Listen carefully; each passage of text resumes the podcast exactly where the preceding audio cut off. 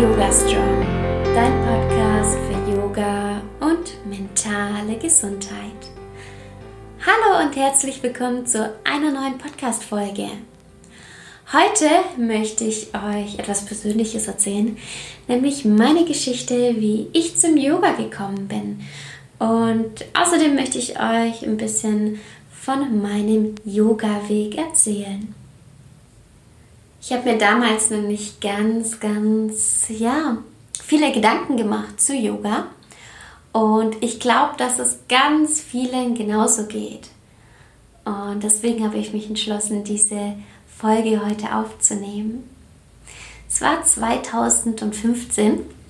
Ich war in einer Beziehung und wir sind nach Bali gereist in den Urlaub. Zu dieser Zeit ging es mir nicht so gut. Ich hatte Phasen, in denen es mir mal wieder besser ging und Phasen, in denen es mir mal wieder schlechter ging. Aber insgesamt war ich schon tief in einer Depression. Im Urlaub kann man das ja alles manchmal sehr gut verdrängen, ähm, was ich hin und wieder auch sehr gut geschafft habe. Wer schon mal Depression hatte, weiß natürlich, dass das jetzt, dass man nicht in Urlaub fährt und dann sind die Depressionen weg aber ähm, ein bisschen Ablenkung hat mir da teilweise sehr gut getan. Ich musste aber auch sehr, sehr kämpfen, um meine Depression ja, so zu verstecken.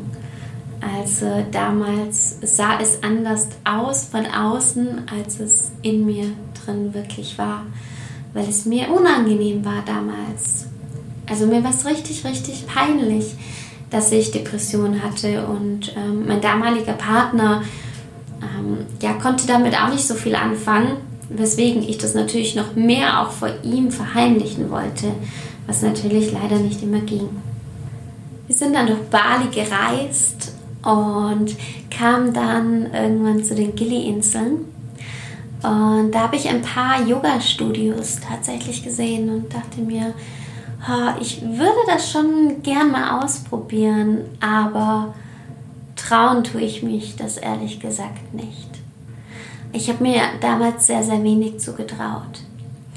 Und deswegen habe ich mit meinem Ex-Freund gesprochen und habe ihn gefragt, ob er mit mir zu dieser Yogastunde gehen würde, weil ich mich einfach nicht traue. Und ähm, er sagte dann, ja, klar, können wir machen.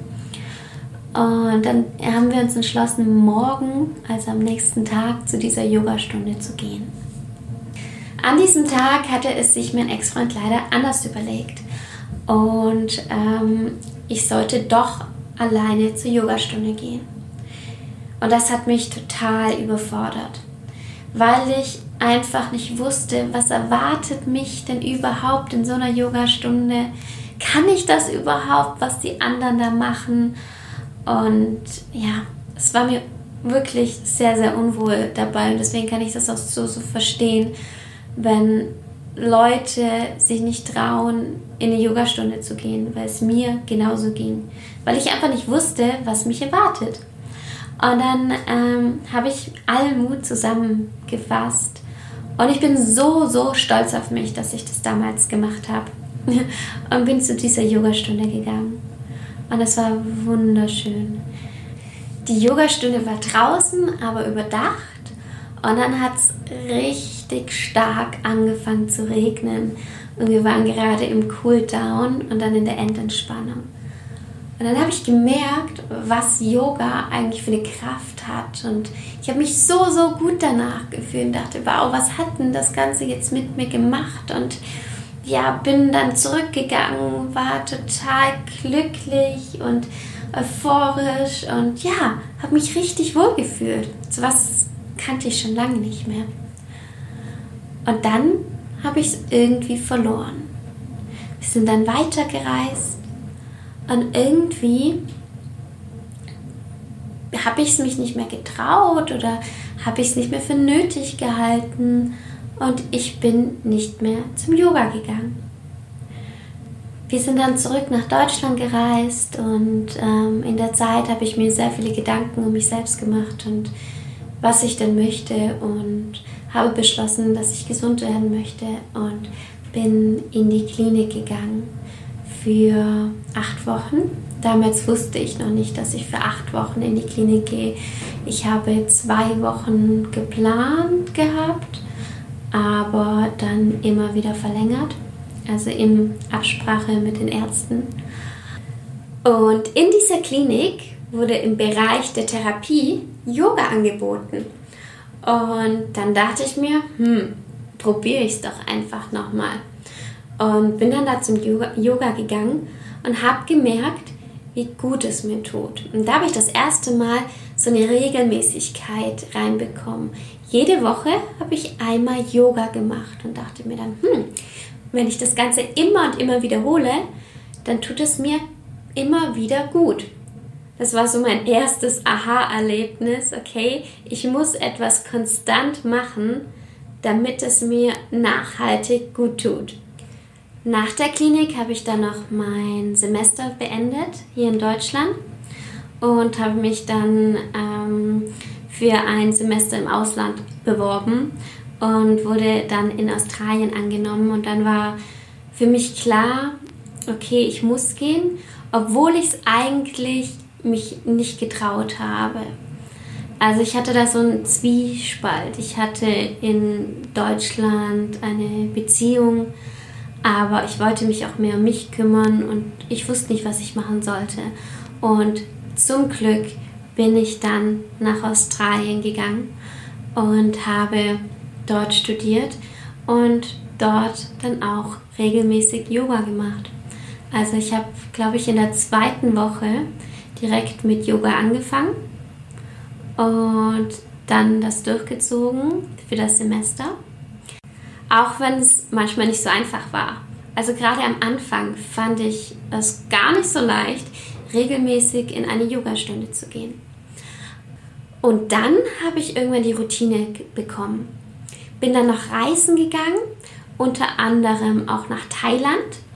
Und in Thailand habe ich mir ich glaube, zehn Tage für mich selbst genommen, also am Ende meiner Reise und habe mich in ein Yoga-Studio eingebucht und habe dann bis zu dreimal am Tag Yoga gemacht. Und das war ein Erlebnis, das mich so, so viel weitergebracht hat. Also einfach mal alleine weg von allem und dann nur Yoga gemacht. Und dann bin ich zurück nach Deutschland gekommen und dachte ich mir, wow, mir fehlt was, mir fehlt was.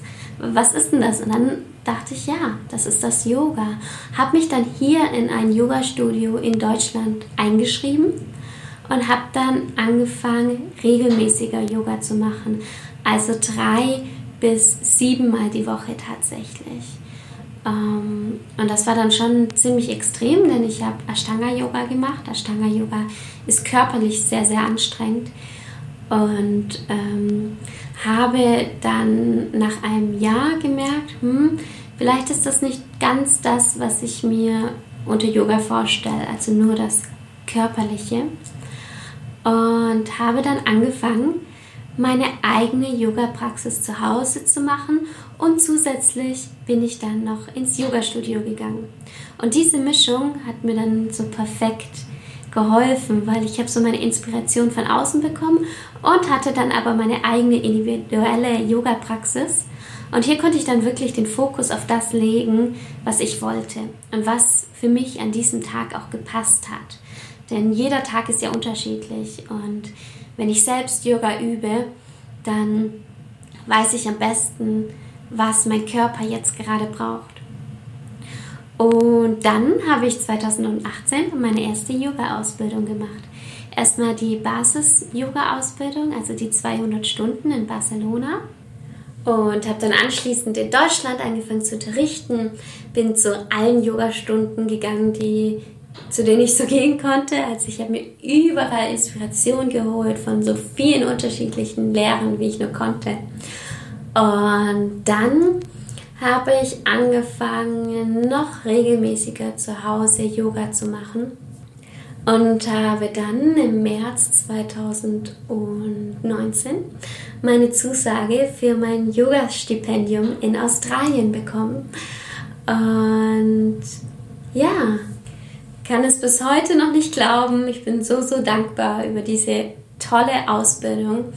Und im Zuge der Ausbildung habe ich meine Selbstpraxis, also meine Yoga-Praxis zu Hause, nochmals so, so auf ein anderes Level gestellt, weil ich einfach richtig gelernt habe, was ich brauche und was mir hilft und wie ich die Übungen wirklich ausführe und was mich wirklich voranbringt. Meine Yoga-Praxis besteht jetzt täglich aus Meditation, Pranayama, also Atemübungen und die Asanas Yoga. Und die Yoga-Praxis kann komplett unterschiedlich aussehen. An einem Tag ähm, mache ich eine richtig körperliche, anstrengende Yoga-Praxis. An einem anderen Tag mache ich dann eine total ruhige Yoga-Praxis. Also es kommt ganz darauf an, wie es mir an diesem Tag geht. Und was ich euch mit dieser Podcast-Folge sagen möchte, ist, dass Yoga ein Weg ist. Ein lebenslanger Weg. Ich gehe meinen Yoga-Weg jetzt seit fünf Jahren und am Anfang habe ich mich nicht mal getraut, in eine Yoga-Klasse zu gehen. Und ich kann das so, so verstehen, wenn es dir auch so geht oder wenn du gerne jemanden dabei haben möchtest. Yoga ist ein Prozess und ein lebenslanges Lernen. Und wenn ich so zurückdenke, wie ich mich da entwickelt habe, von hey, ich traue mich nicht mal in eine Yogastunde zu gehen, zu hm, ich verliere das wieder, ich fand es zwar gut, aber ich mache es nicht regelmäßig, zu einmal die Woche und jetzt in meinem Leben, das ist wunderbar, wenn ich so denke, wie viel mehr jeder Schritt auf meiner Reise bisher gebracht hat. Und wenn du jetzt gerade mit Yoga anfängst oder egal, wo du dich auf deiner Yoga-Reise jetzt gerade befindest, es ist okay und ich finde, wir sollten uns nicht irgendwie wo reinzwängen und sagen, hey, ich muss jetzt das, das und das machen, sondern uns einfach mal Zeit geben und Yoga als ein lebenslanges Projekt ansehen um uns ein bisschen selbst besser kennenzulernen und uns selbst was Gutes zu tun. Zum Yoga gehört ja auch so viel mehr als nur die körperlichen Übungen. Und da bin ich auch so, so froh, dass ich in diesem Bereich auch jetzt viel, viel mehr lernen kann. Das heißt, wenn ich Yoga mache, geht es nicht nur immer nur um die Asanas, sondern um so viel mehr wie zum Beispiel Yoga-Philosophie. Wie möchte ich mit mir selbst umgehen? Was sind meine Ziele? Wo möchte ich hin im Leben? So, das war mein Yoga-Weg, ganz kurz und knapp. Ganz auf die 10 Minuten habe ich es jetzt nicht geschafft, aber fast. und ja, ich würde mich freuen, wenn ihr mir auch etwas von eurem Yoga-Weg erzählt gerne in der Facebook-Gruppe. Den Link äh, mache ich hier in die Show Notes. Da könnt ihr gerne beitreten. Ich freue mich immer sehr von euch zu hören. Und dann wünsche ich euch einen wunderschönen Tag, eine wunderschöne Woche. Und die nächste Podcast-Folge kommt schon nächsten Montag um 7 Uhr morgens wieder online. Bis bald und Namaste.